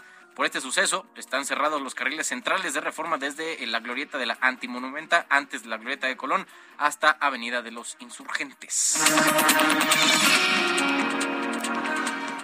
Bueno, oigan, y algunos asuntos. En entrevista con el Heraldo Radio, el senador Alejandro Armenta, senador de Morena, declaró que los yacimientos que existen en litio tienen una estimación de ingresos totales para nuestro país de 4.5 veces el valor de la deuda externa, por lo que el legislador aseguró que con la extracción de este mineral se podrá pagar la deuda externa del país. El senador morenista también explicó que esta reforma a la ley minera podría evitará vender el litio en centavos a empresas extranjeras para que después en México se compren dólares. En cambio, así con este plan se aprovechará al 100% este mineral. México al tener estos yacimientos, se estima que tan solo por el litio podría haber 4.5 veces el valor de la deuda externa en términos de ingresos. Con el litio podemos pagar la deuda externa. No es correcto que nuestro país eh, venda o se extraiga para los extranjeros, se entrega a los extranjeros como arena de río el litio y se compre de los extranjeros el cloruro y el bromuro de litio a dólares. Vendemos en centavos el litio y compramos de las empresas extranjeras el cloruro y el bromuro de litio. Por otra parte, igual en el Senado, Miguel Ángel Osorio Chong, el coordinador del PRI, allá en la Cámara Alta, anunció que su partido va a presentar una denuncia contra Morena por esparcir la violencia con discursos de odio. Señaló que se están linchando a los legisladores, pero ya lo hicieron con el INE y con otros órganos autónomos. No se pueden quedar solos aquellos que están cumpliendo con su trabajo solo por no estar de acuerdo con una persona, dijo el senador. El próximo 11 de mayo, el ministro presidente de la Suprema Corte, Arturo Saldívar, eh, va a ir a la cárcel femenil de Santa Marta, Acatitla, para reunirse con eh, las mujeres privadas de la libertad. En Cancún se reportó el hallazgo de dos maletas con restos humanos pertenecientes a una mujer. Las maletas con restos fueron abandonadas a dos cuadras del centro de reinserción Benito Juárez con un mensaje de amenaza en el que se leía los tenemos en la mira. Se está poniendo canija la cosa. La Fiscalía de Chiapas informó sobre la detención de Jenny Fernanda N., la presunta responsable de la sustracción de un recién nacido en el hospital del IMSS en Tapachula, Chiapas, y quien ostentaba el cargo de auxiliar universal de la oficina en dicho hospital. La Secretaría de Salud aquí en la Ciudad de México anunció que van a habilitar módulos de vacunación contra COVID-19, eh, módulos móviles en algunas estaciones del metro y la central de abasto con el objetivo de intensificar la última convocatoria de vacunación para las personas capitalinas. Las estaciones del metro donde tendrán estas unidades móviles serán Hidalgo, Pantitlán y San Lázaro al considerarse las vías con mayor flujo de, de usuarios diarios. El Instituto del Deporte de la Ciudad de México informó que este miércoles se abrieron las inscripciones del Maratón de la Ciudad de México 2022, el cual se realizará el 28 de agosto y el medio maratón el 31 de julio. Se espera un registro de 55 mil corredores. Asimismo, la inscripción tendrá un costo de 650 pesos para el maratón y 500 para el medio maratón, el cual para este año entregará un millón de pesos al ganador. Charlotte Outwaite, eh, investigadora del University College de Londres, alertó sobre una apocalipsis de insectos donde la población de estos animales disminuyó un 50% como consecuencia del calentamiento global. El colapso de las poblaciones de insectos afectaría la polinización, la producción de alimentos y los ecosistemas de prácticamente todo el mundo la luna de Júpiter Europa presenta un gran océano congelado, por lo que se descartó que pudiera albergar algún tipo de vida, pero científicos y astrónomos publicaron un nuevo estudio que indica que bajo 10 kilómetros de hielo, este satélite natural tiene agua líquida en las que podría llegar a existir vida, tomando como ejemplo los polos terrestres, donde bajo las capas de hielo existen organismos capaces de sobrevivir en estos entornos extremos. Vamos de nuevo a las calles de la ciudad. Eh, Daniel Magaña, voy contigo primero. ¿Dónde te ubicas? ¿Qué tal, Carlos? Ah, muy buenas tardes. Pues, información de la zona de Tláhuac para las personas que utilizan esta vía, pues realmente, pues con las obras para, pues, apuntalar parte del metro, pues se han intensificado los problemas vehiculares, considerar vías alternas, bueno, pues ya prácticamente es obligado para las personas que avanzan de la zona periférico sur. Una de ellas es la avenida Canal de Chalco. En algunos tramos, bueno, pues también la están rehabilitando, pero sin duda es una mejor opción para trasladarse hacia la zona suroriente a través de... Ahí está Daniel Magaña, que se nos fue la, la comunicación justo cuando se pone, bueno, el reporte. Pero bueno, ahí tienen algunas, algo de lo que está pasando en eh, la Ciudad de México. Vamos a ver si lo podemos recobrar para que complete su reporte ahí a Daniel Magaña. Pero por lo pronto, la ciudad eh, un poco en calma. Creo que no se están reportando lluvias como eh, ayer que eso luego suele entorpecer un poco el tráfico. Tenemos de, te tenemos de vuelta, Daniel, hubo una falla en la comunicación. Así es, eh, efectivamente ofrecemos disculpas por estas fallas en la telefonía celular. Te refería de que ha empezado a llover en algunos puntos de la zona oriente, así que hay que manejar con precaución las vías alternas para evitar la zona de la avenida Tláhuac, sin duda es la zona, eh, precisamente la avenida San Rafael Atlisco, esta que parte de la alcaldía de Iztapalapa y se traslada hacia la zona de Tlaltenco Tláhuac, o bien, bueno, pues las personas que utilizan la avenida Canal de Chalco será de utilidad y bueno, pues te reitero, ha empezado a llover, a manejar con precaución en la zona oriente y suroriente del Valle de México. El reporte, muy buena tarde. Muchas gracias, Daniel. Ahí tienen, estaba empezando a llover por el oriente y suroriente de eh, la Ciudad de México. Y así como pasó, seguramente vieron ¿no? que una, una juez eh, federal ahí en Estados Unidos, con residencia en Florida, ya eh, mandató que, bueno, más bien canceló el, el mandato obligatorio que había impuesto la CDC, el Centro de Control de Enfermedades allá en Estados Unidos, para mantener el uso obligatorio del cubrebocas en eh, aviones y en el transporte público. Eso ya eh, fue cancelado, fue bloqueado por esta juez allá en Florida, en Estados Unidos. Más o menos van a ser parecido, alguna especie de, adaptación en Nuevo León. Eh, Daniela García, nuestra corresponsal allá en el estado del norte. ¿Cómo va a estar entonces el retiro del uso del cubrebocas allá en Nuevo León, Daniela? ¿Qué tal, Carlos? Muy buenas tardes. Pues sí, como bien lo mencionas, el Estado de Nuevo León está buscando ya retirar el uso obligatorio de cubrebocas. El Comité de Seguridad en Salud de Nuevo León habría aprobado retirar esta obligatoriedad espacios cerrados, con excepción de lugares como hospitales, guarderías, asilos, escuelas central de autobuses, el aeropuerto y el transporte público. El día de hoy, el gobernador Samuel García dio a conocer esta información a través de sus redes sociales. Dijo que estaría confirmando la medida mañana jueves durante la presentación del semáforo epidemiológico que continúa ubicándose en color verde. Lo que comentaba él es que el, comité de expertos aprobó en un punto medio que se va a someter a consideración a través de una encuesta en las redes sociales del mandatario. Pero hay que recordar, Carlos, también, en Nuevo León el uso del cubrebocas es opcional ya en espacios abiertos desde hace un mes. Y bueno, desde la semana pasada el gobernador adelantó que buscaría que se apruebe la misma medida en los espacios cerrados. Sin embargo, bueno, el Comité de Seguridad eh, de, Salud pidió en ese entonces esperar hasta que terminaran las vacaciones de Semana Santa para evitar una ola de COVID-19 ante el incremento de viajes de los regiomontanos aprovechando los días de descanso. Así que bueno, pues será el día de mañana cuando ya la autoridad dé los pormenores de esta nueva medida, pero mencionar que sería prácticamente opcional utilizar el, cubrebocas. Eh, únicamente en, eh, habrá excepciones en hospitales, guarderías, asilos, escuelas, la central de autobuses, el aeropuerto y el transporte público en general. Estaremos de todos modos pendientes al día de mañana para conocer la información completa por parte de la autoridad. muchas gracias, Daniela. Estamos pendientes, muy buenas tardes. Claro que sí, buenas tardes allá hasta Nuevo León. Oigan, y otro asunto que igual tiene relevancia a nivel nacional, eh, también se los comentaba al principio, Jarbas Barbosa, quien es eh, subdirector de la Organización Panamericana de la Salud, informó que a través del mecanismo COVAX, México ya no tiene programado recibir más vacunas contra COVID de Pfizer para que puedan ser aplicadas a menores de cinco, a menores a partir de los cinco años.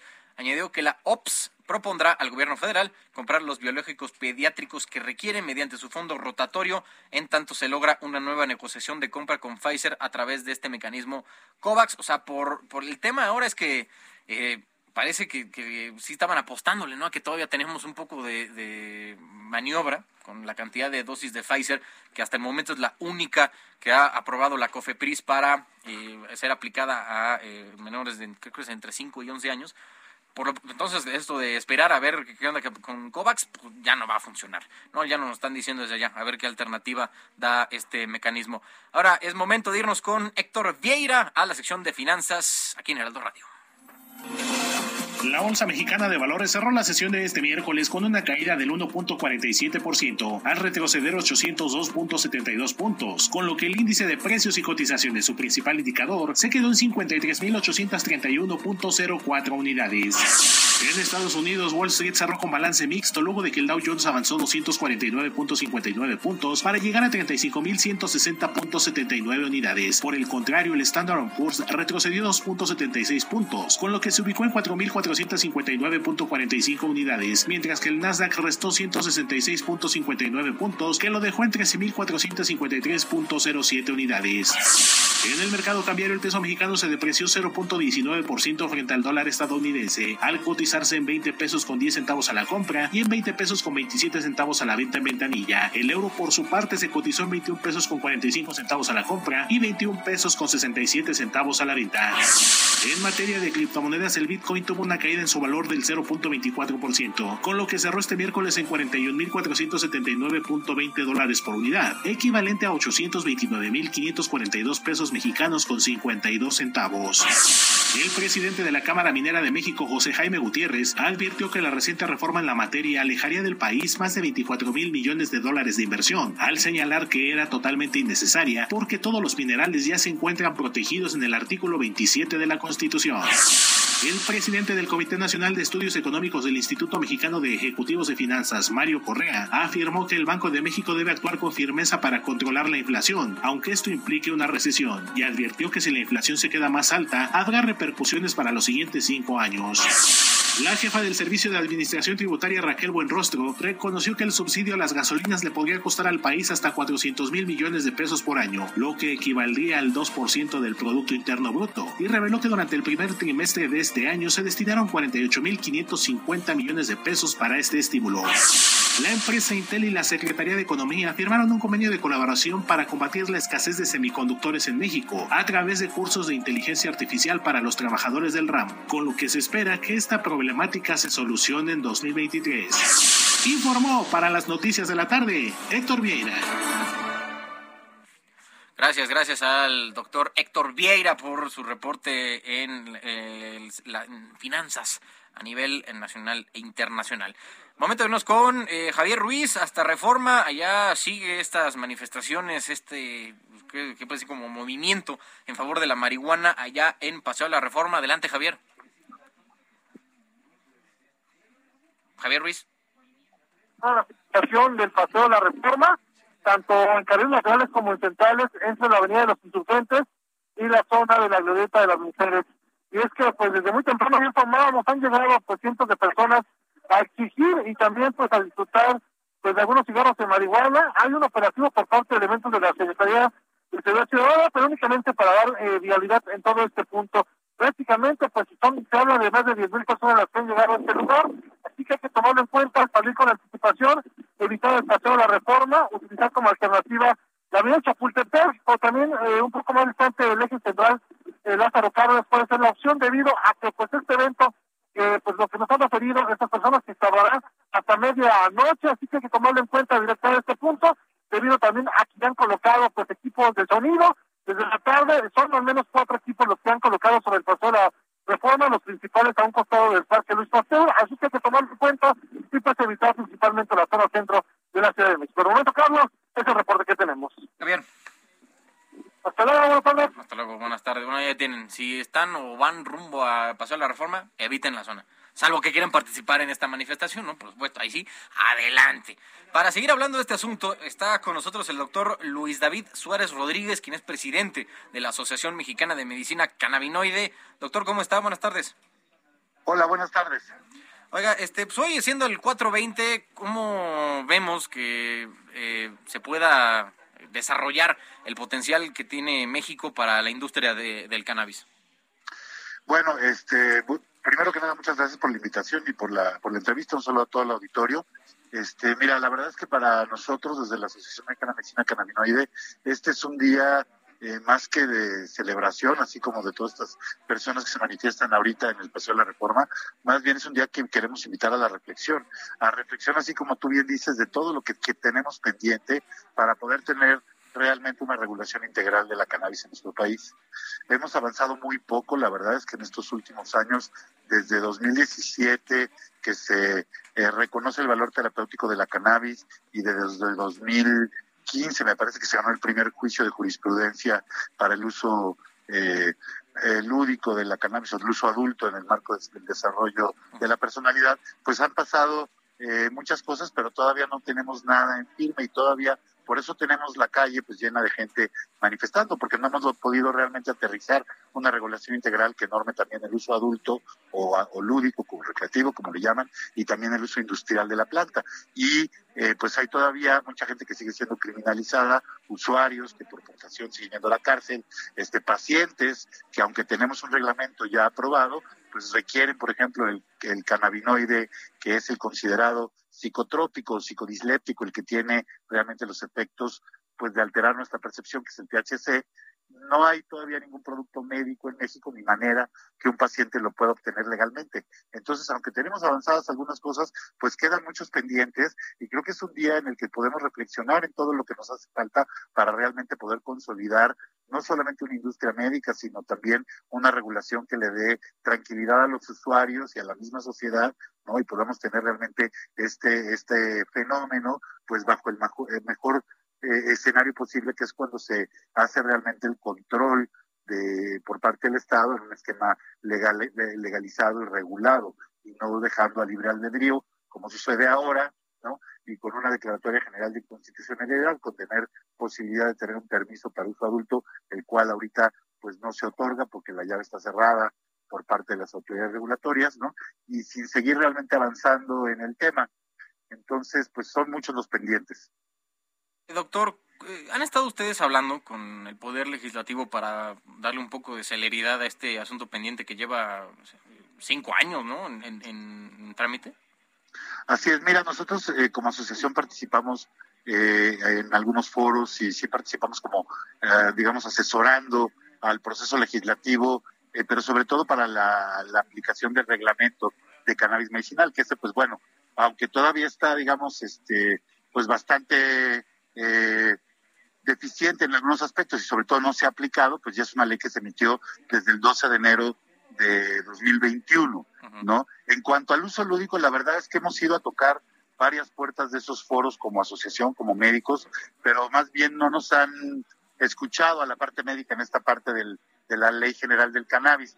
Ha habido más presencia, pues, de grupos de activismo, de lobbies, este, de la industria, etcétera, y la parte medicinal, como que ya tuvimos nuestra, digamos, nuestra audiencia en el Congreso, ¿no? Para esta parte del uso lúdico no nos han contestado y también la verdad es que, pues, en la gran mayoría de los países se empieza por regular la parte médica del cannabis, incluso se pasan unos años en Canadá, fueron 12 años de uso médico antes de que pudiera haber un uso lúdico.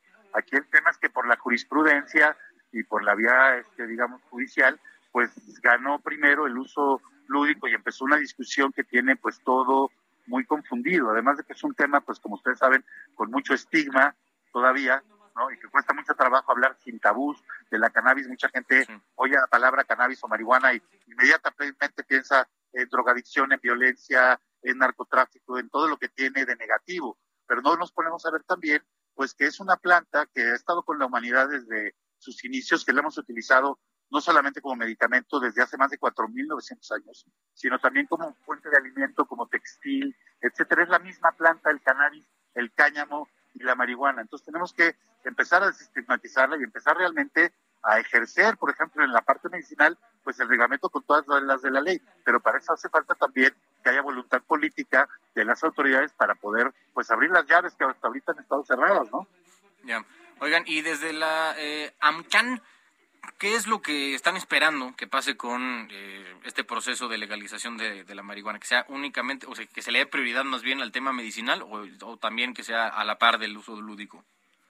Mira, eh, nosotros como asociación, te digo, participamos activamente en la eh, elaboración y en la promoción de ese reglamento que está vigente. Entonces, la parte medicinal, pues pensamos que aunque todavía es perfectible y que queda mucho por hacer, y ahí está nuestro principal campo de acción como asociación en la parte medicinal y de hecho ahora pues estamos participando en un diplomado que se imparte desde la UNAM en el programa universitario de investigación en salud y estamos haciendo muchos esfuerzos para realmente profesionalizar el ejercicio de la medicina cannabinoide en el país, pues el tema lúdico no lo podemos dejar aparte. La verdad es que lo que se ha visto en el ámbito internacional es que se requiere que se regulen todos los aspectos de la planta para, para que la regulación funcione.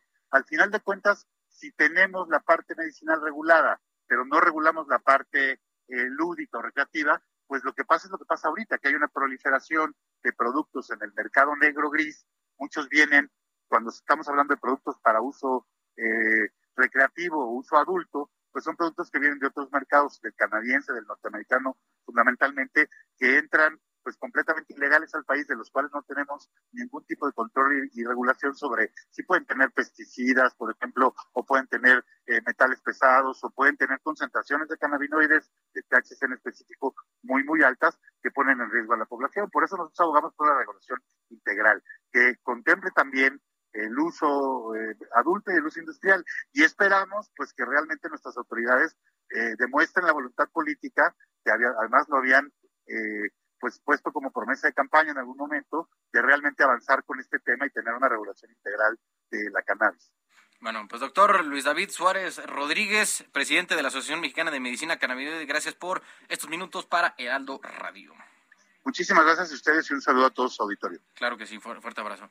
Bueno, oigan, eh, y por otro lado, le cuento que eh, el presidente de nuestro país, Andrés Manuel López Obrador, afirmó que sería una buena idea invitar a un diálogo sobre el tren Maya a los famosos pertenecientes a la campaña Sélvame del tren, que está en contra de esta construcción. La invitación es para aclarar sus dudas sobre el impacto ambiental, porque según el presidente, están en contra del tramo 5 del tren Maya por desconocimiento y no por mala fe.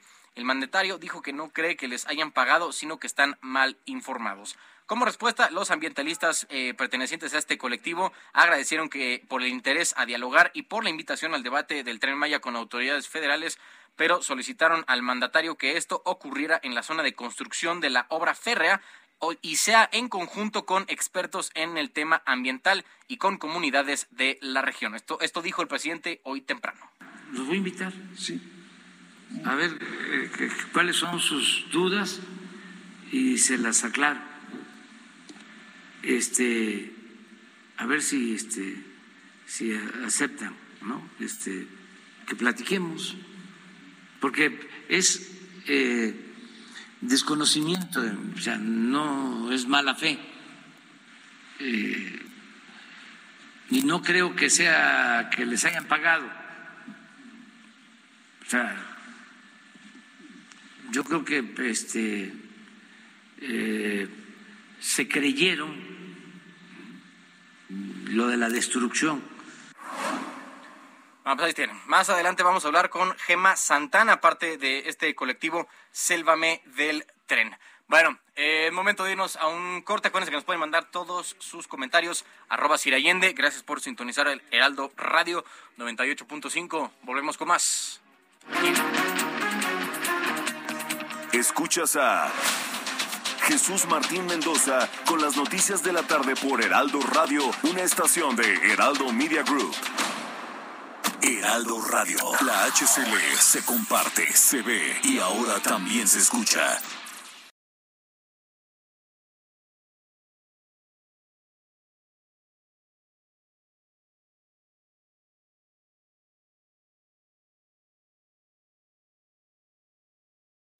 Heraldo Radio. La HCL se comparte, se ve y ahora también se escucha.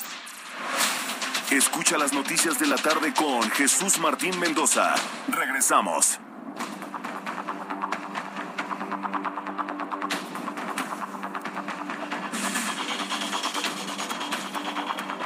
Siete treinta de la tarde en punto, tiempo del centro de eh, la República Mexicana.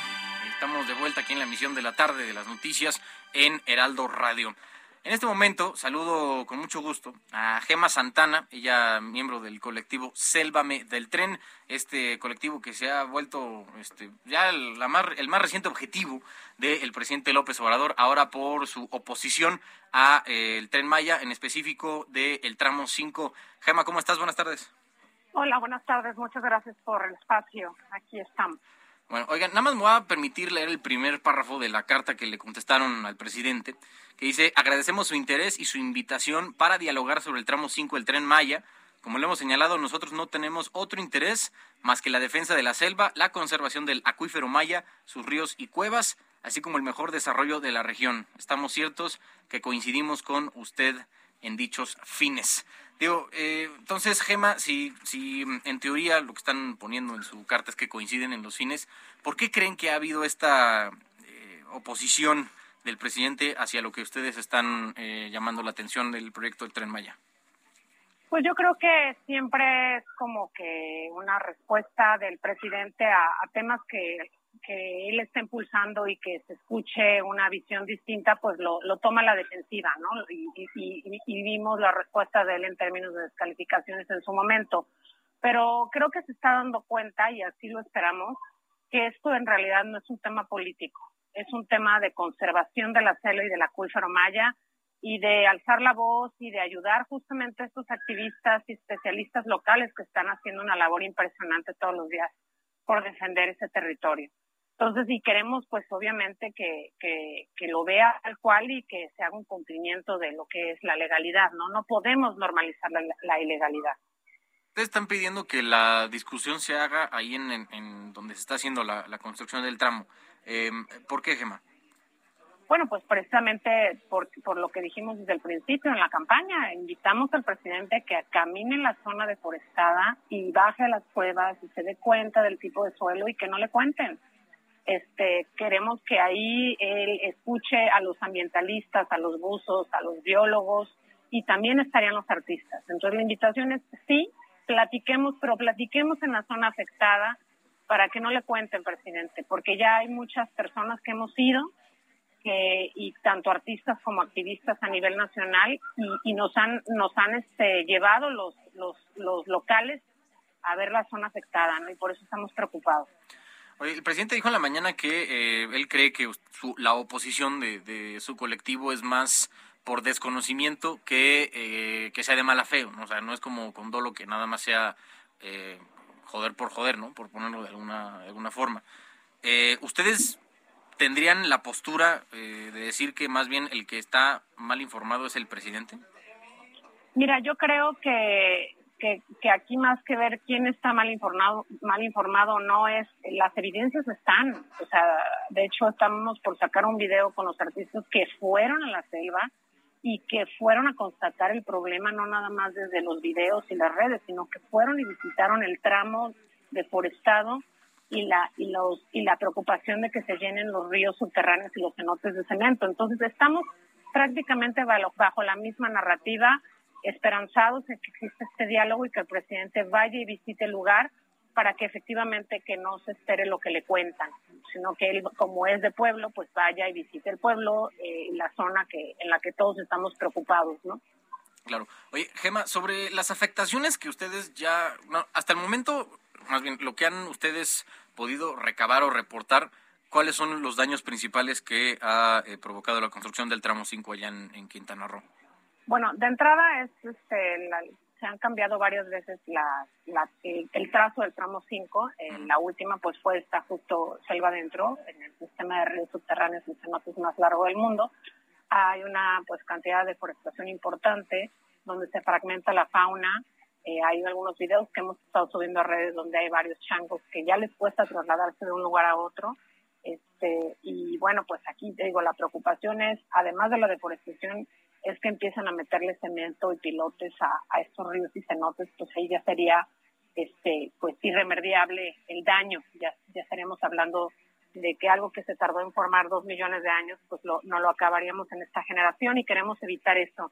Eh, la deforestación que se está generando puede regenerarse en 20, 30 años, pero, pero si llegamos a, a quererle meter, repito, cemento y pelote, pilotes a los ríos subterráneos y a los cenotes, eso sería darnos un harakiri porque es una de las reservas de agua más largas del mundo y la tenemos en nuestro país.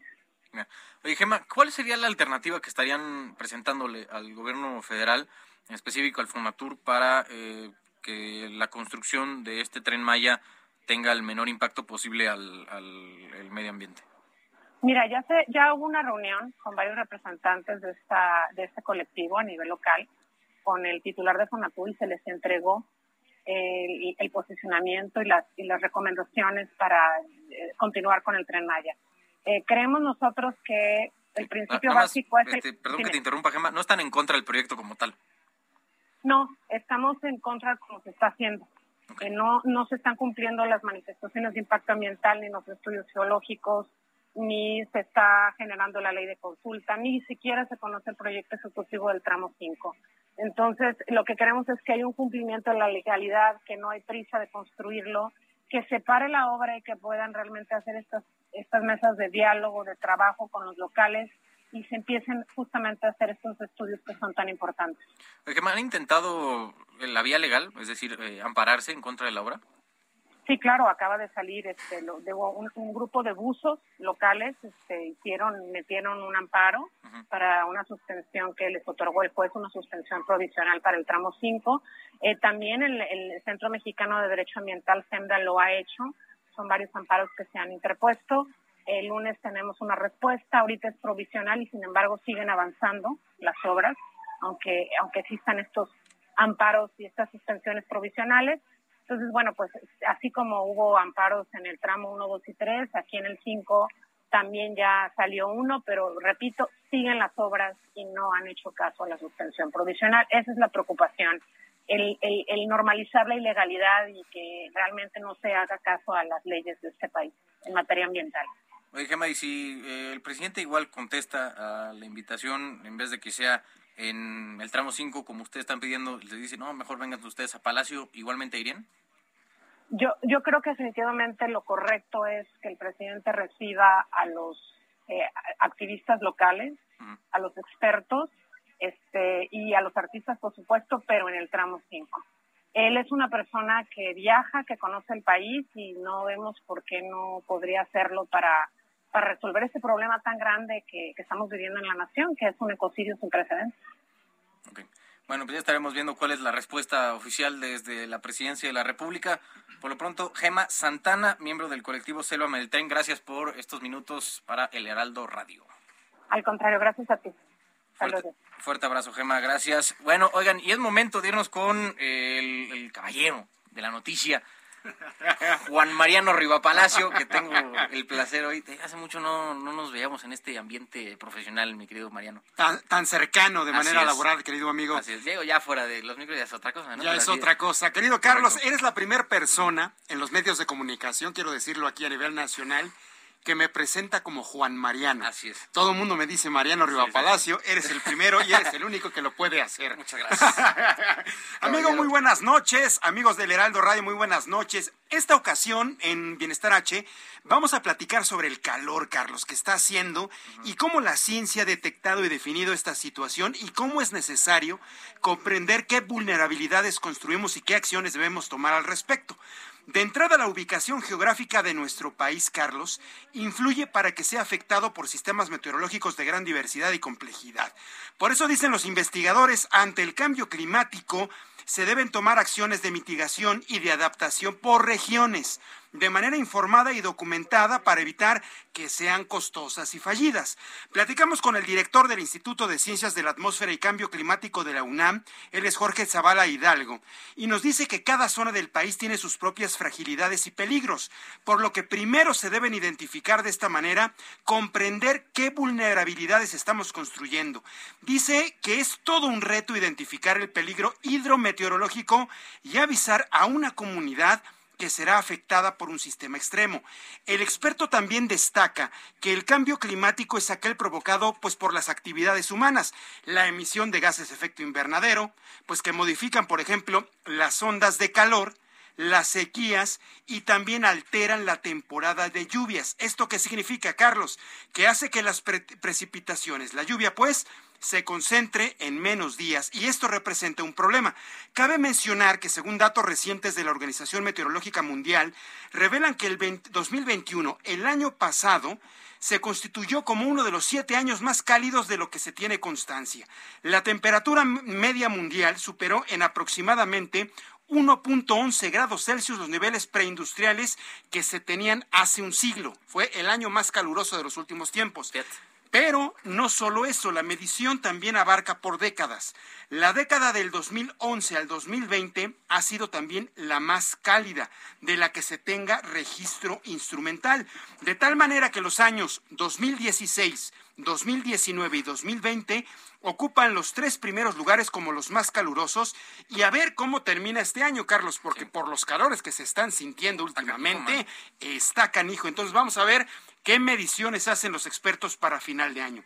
Y ya por último, ¿Qué propone el científico? ¿Qué propone la ciencia ante esta situación? Bueno, pues el director del Instituto de Ciencias de la Atmósfera dice que se requiere una combinación de redes de observación, de sistemas automatizados de alertamiento, de estudios de vulnerabilidad por región y especialmente de recursos humanos para capacitar al personal. También de mayor comunicación entre las instituciones de educación superior, aquí está involucrando a la UNAM, al Politécnico, universidades públicas y privadas de todo el país, para que con conocimiento científico pueda haber más detalle de lo que se puede hacer formular propuestas ante las autoridades y generar más políticas públicas. ¿Y qué hay de la sociedad civil? También tenemos que hacer nuestra parte, ¿no? Porque todos con nuestras eh, actividades cotidianas, los vehículos automotores, la quema de, de llantas y otras cosas, por ejemplo, el uso excesivo de la luz eléctrica, todo está fomentando y propiciando el calentamiento global y van a seguir, dicen los expertos, los científicos, no lo digo yo, dicen ellos, va a fomentar a que cada vez, cada año haga más y más calor. Ese es el detalle. ¿Sabes qué? Justo ahorita que dijiste lo de la luz eléctrica, me acordé que, que ¿cómo fue que lo vi? Hace un par de meses había una nota muy interesante de ubicas Bitcoin. Sí, claro.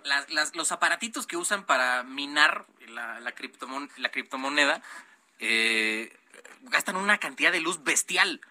Entonces, que solamente las actividades de minería de, de Bitcoin podrían generar este aumento de 2 grados centígrados en la temperatura terrestre. Solamente del, minería. Imagínate nada más, que es el caso de la criptominería. Estás hablando de cerca de 2 grados centígrados. Si con un grado, que fue lo que se encontró el año pasado, 1.11 fue lo que determinó el sistema meteorológico mundial, ya se siente un calor espantoso. Ahora imagínate llegar a 2 grados más la temperatura por región.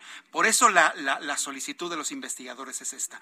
Poner eh, eh, en, en, en la mesa de discusión el tema, no dejarlo pasar y fomentar las energías limpias, ¿no? Aprovechar exactamente la energía eólica, la misma energía solar, ya que está haciendo calor, exactamente, pues para poder generar energía eléctrica y de esta manera contribuir menos al calentamiento global. Es que luego siento que están como estas personas que se dedican al tema del, este de, llamar, ¿no? Que hay un calentamiento global y todo el rollo, siento que están gritando al vacío, o sea, como que no hay respuesta, ¿no? Luego suele ver pues, cosas muy, muy pequeñas o a lo mejor en largo plazo, porque digo, o hay que ajustarse a algunas cosas, pero al final siento que luego, luego va a ser un poco, este, hay que medir un poquito, ¿no? El tema de la, de la respuesta que se tiene que tener ante esta, ante esta emergencia. Sí, y sobre todo que los tomadores de decisiones, las autoridades, no solo de México, hoy hablamos de México, pero a nivel mundial no es un problema exclusivamente de nuestro país, por algo se llama calentamiento global. Pues Finalmente, calentamiento mexicano. No, no, efectivamente no, aunque tiene su propio calentamiento. Fíjate, si en otra ocasión podemos platicarlo,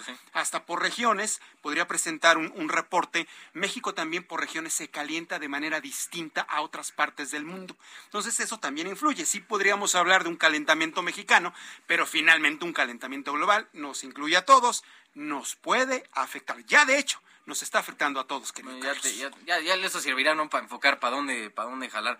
Bueno, mi querido Juan, Juan Mariano, siempre un absoluto placer tenerte aquí. ¿Tus redes sociales? Redes sociales, estamos en Twitter, arroba JM Riva Palacio, estamos en Instagram también y en Facebook, Mariano Riva Palacio Yáñez. Cualquier inquietud, como cada miércoles lo comento, yo directamente contesto mis redes sociales. Gracias, mi querido Mariano. Gracias, Carritos. Siempre Muy buenas noches a todos. Claro que sí. Bueno, ahora momento de irnos con el tema de finanzas. Juan Musi, analista financiero, está aquí con nosotros. Juan, ¿cómo estás? Mi querido Carlos, qué gusto saludarte. Muy buenas noches. Oye, ¿cómo estamos viendo el asunto de, todo este tema a nivel global? Digo, ya estamos viendo aquí con Mariano el tema del calentamiento, pero pareciera que el, asunto económico a nivel mundial está igual este, frenándose, ¿no? Como, como enfriándose en vez de calentarse.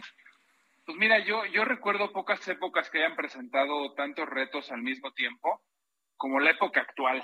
Realmente es alarmante. Eh, venimos saliendo, y ni siquiera me atrevo a decirte ya saliendo, porque hay partes del mundo en la que no se ha salido, concretamente China, y no podemos cantar victoria que en otras partes del mundo no podría reincidir o podamos recaer o que existiera una nueva cepa de COVID, pero no acabamos de salir de una cuando se nos viene otra, Carlos. Entonces, yo te decía, recuerdo muy pocas épocas de, de la historia económica y financiera de la humanidad que presentara tantos retos. Hombre, desde luego eh, habrá que preguntar a la gente que vivió los impactos de los mercados y las economías cuando había guerras mundiales, quizás sea lo único que pueda ser peor, pero simplemente, ve, no hemos salido de la pandemia y se presenta pues esta época de alza de tasas porque tenemos una inflación enorme, detonada en gran medida por la pandemia, por los problemas en cadena de suministro, por lo que han subido muchas materias primas, por lo que se han encarecido los fletes, por lo que se ha encarecido en general un chorro de cosas que producto del confinamiento, del cierre y de la falta de abasto y la interrupción en las cadenas, eh, pues generaron alzas súper, súper altas, ¿no? Llevamos ya prácticamente dos años viendo inflaciones, en el caso de Estados Unidos, las más altas de hace 40 años, en el caso de México, eh, pues inflaciones también altísimas, las más altas de prácticamente hace dos décadas. Y luego cuando estás lidiando con la pandemia, cuando estás lidiando con una recuperación económica que se ha dado muy paulatina, acompañada de esta fuerte inflación y de estas presiones que están teniendo los bancos centrales de tener que subir las tasas de interés pronto, que esto evidentemente le pega a todo aquello que tiene un crédito, un crédito hipotecario, un crédito eh, como persona física, como persona moral para financiar sus actividades. Y se viene la invasión de Rusia a Ucrania, para complicar aún más la ecuación que está causando pues problemas graves de crecimiento económico, concretamente en Europa, también un encarecimiento bárbaro a los temas energéticos. Sabemos que la región y sobre todo Rusia es muy importante proveedor para el mundo de, de petróleo y de gas concretamente. Entonces, pues sí, evidentemente los mercados han estado muy complicados, los tiempos son muy, muy difíciles. Sin embargo, yo creo que los inversionistas que ya estaban adentro y los que han entrado últimamente, pues no deben desesperarse y entender que ahorita se están juntando muchas juntas y muchas malas y que poco a poco, pues evidentemente podría venir una recuperación sin la certeza de cuándo esto podría darse, porque tampoco esto se ve que se pueda solucionar en el corto plazo, ni la pandemia, ni la inflación, ni el conflicto que recién Putin decía pues que ahorita estaban en una especie de callejón sin salir y que no se veían soluciones de corto plazo. Entonces, pues simplemente decirte que hay que tener paciencia y aguantar en estos tiempos, ¿no? Claro, oye Juan, justo estaba hablando, antes de que fuera todo este asunto de la guerra entre Rusia y Ucrania, se hablaba de eh, que la normalización, al menos en, los fletes internacionales, que creo que se dispararon como 10 veces, ¿no? El, precio del, del, flete marítimo, em, ya estaban hablando de una normalización incluso entrado el 2023 yo me imagino que ya con este escenario geopolítico en, Europa, la fecha de, entre comillas, normalización se va a, posponer todavía más. Sí, Carlos, porque además el mercado de, de, las navieras y de los fletes no contaba tampoco con que el tema del COVID se iba a complicar tanto en China. Entonces, por ejemplo, ya hay un tráfico impresionante de también detenido de materias primas que vienen de China para acá producto primero de cierres de fábricas, por ejemplo, Shanghai ahorita hay 25 millones de personas que están encerradas en sus casas. Eso implica cierre de puertos, eso implica cierre de fábricas. Muchas empresas, evidentemente, de este lado del mundo se van a ver afectadas por eso. Y cuando reabran, va a pasar lo que pasó justo cuando se despertó el mundo de la pandemia y empezó poco a poco a eh, colocarse y a desplazarse los, los barcos de Asia hacia acá, que vimos esos incrementos irracionales, ¿no? Entonces, esta normalización de la que tú hablabas no solo enfrenta la complicación del conflicto bélico, pero también del COVID, que en China, eh, pues evidentemente está habiendo otra vez complicaciones en las cadenas de suministro porque están confinados, porque están otra vez encerrados, ¿no? Bueno, pues Juan este asunto sí, digo, se escucha luego fácil, ¿no? El decir, pues aguanten, pero luego cuando tienes niveles de inflación de 7% y el alza luego en las tasas de interés, como que luego siento que ahí los bancos centrales hacen una especie de malabar, ¿no? Entre, pues sí, digo, queremos bajar la inflación, pero pues tampoco que se vaya la fruta, ¿no? El crecimiento económico. Claro, no, y mira, eso es lo difícil de, de, los bancos centrales, que evidentemente no pueden nada les pagan, más ver una cosa, el, prestigio que tienen esos, esos trabajos. Exacto, exacto. Y cuando yo digo que hay que esperar y hay que ser pacientes, me refiero a la gente que yo, por ejemplo, que toda la vida lo he recomendado y lo voy a recomendar siempre, obviamente sensatamente, con cabeza, con dirección, con experiencia. Por ejemplo, la inversión en acciones, acciones que cotizan tanto en México como en Estados Unidos o en el mundo. Imagínate invertir en Apple, en Amazon, en Microsoft, en JP Morgan, estas empresas que te han dado un rendimiento espectacular a lo largo del tiempo. Pero pues que bueno, ahorita evidentemente por todo lo que está pasando se han visto afectadas en sus valuaciones y por eso cuando uno invierte en este tipo de cosas tiene que pensar en largo plazo porque no estás exento de que en, en un lapso corto de tiempo te agarre uno de estos episodios pues de crisis tal cual, ¿no? Entonces, aquello que vas a utilizar en poco tiempo, más vale la pena dejarlo en renta fija, en cosas muy conservadoras, en pagarés, en CETES, en bonos del tesoro. Pero aquello con lo que estás pensando hacer un cochinito, por ejemplo, para retirarte, para pagar la carrera de tus hijos en más de 10 años o una casa, qué sé yo, eso sí se vale tenerlo en activos de un poquito más de riesgo, que justo es lo que ahorita se está viendo afectado, Carlos. Bueno, pues Juan Musi, analista financiero, gracias, gracias por estar hoy en Heraldo Radio. Como siempre, un placer, cuídate mucho y los invito a que me sigan y me pregunten siempre Jesús Martín invita aquí a nuestro amable auditorio a que dudas, preguntas en lo que los pueda ayudar en arroba Juan S. Musi, mi ah, querido Carlos. Por supuesto, también, yo también hacemos lo mismo que Jesús. ¿Cómo de que no? Juan S. Musi ahí. También manden las preguntas que tengan sobre el mundo financiero a, eh, a Juan. Gracias. Un abrazo, Carlos, que estés muy bien, muy buenas noches. Fuerte abrazo, buenas noches. Oigan, y ya antes de irnos, les cuento una nota que que, me, que nos topamos aquí en el ciberespacio, porque hoy Andrew Scott Pearson, eh, originario de Oklahoma, allá en Estados Unidos, recibió una sentencia de 12 años de prisión tras una audiencia que se realizó en un tribunal federal de Arkansas, allá igual en la Unión Americana. En noviembre de 2021, este hermano se declaró culpable por su rol en una conspiración que resultó en el tráfico de componentes de armas de fuego a cárteles mexicanos como el cártel Jalisco Nueva Generación y el cártel del Noreste. Su captura fue parte de la operación Martillo de Thor, que, eh, los nombres de las operaciones, que busca interrumpir el acceso de los cárteles a armas.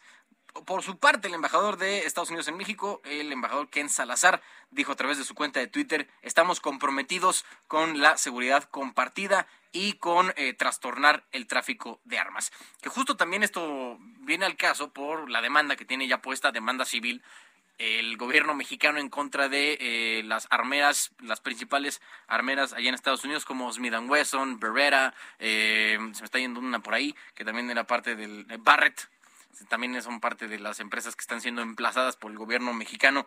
Y eh, pues miren, que al menos estamos viendo un componente importante de esta, luego las, las, operaciones que suelen hacerse desde Estados Unidos, que algunos cárteles, me imagino, reclutan a ciudadanos estadounidenses que por derecho constitucional pueden ir a comprar armas. Hay estados donde es más fácil o más difícil conseguir una, pero aquí ya queda claro e incluso eh, comprobado que ciudadanos estadounidenses son los que compran y luego entregan armas a los cárteles mexicanos. Ese va a ser otra, otra vertiente de las investigaciones, de las acciones que se tienen que hacer por parte del gobierno de Estados Unidos para intentar bajar el tráfico de armas desde Estados Unidos hacia nuestro país. Y bueno, así llegamos al final de esta emisión del 20 de abril de 2022 aquí en Heraldo Radio. Muchas gracias por habernos acompañado hoy en sustitución de Jesús Martín Mendoza. Mi nombre es Carlos Allende. Gracias por habernos escuchado. Mi nombre, eh, bueno, en mis cuentas en redes sociales son arroba Sirayende en Twitter, Instagram y Facebook. Los invitamos a seguir la programación. Aquí en Heraldo Radio sigue República H con Alejandro Cacho. Nosotros nos escuchamos mañana a partir de las 6 de la tarde en esta misma frecuencia. Gracias y buenas tardes.